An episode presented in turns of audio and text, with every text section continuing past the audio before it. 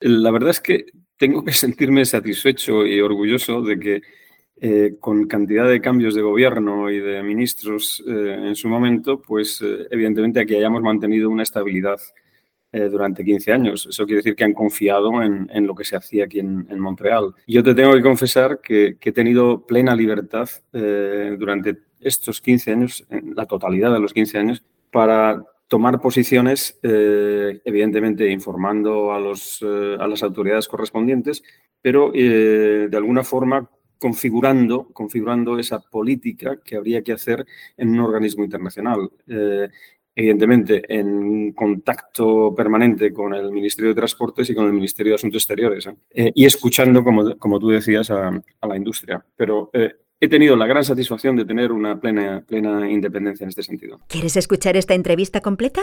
Descarga ya el último capítulo de Aerovía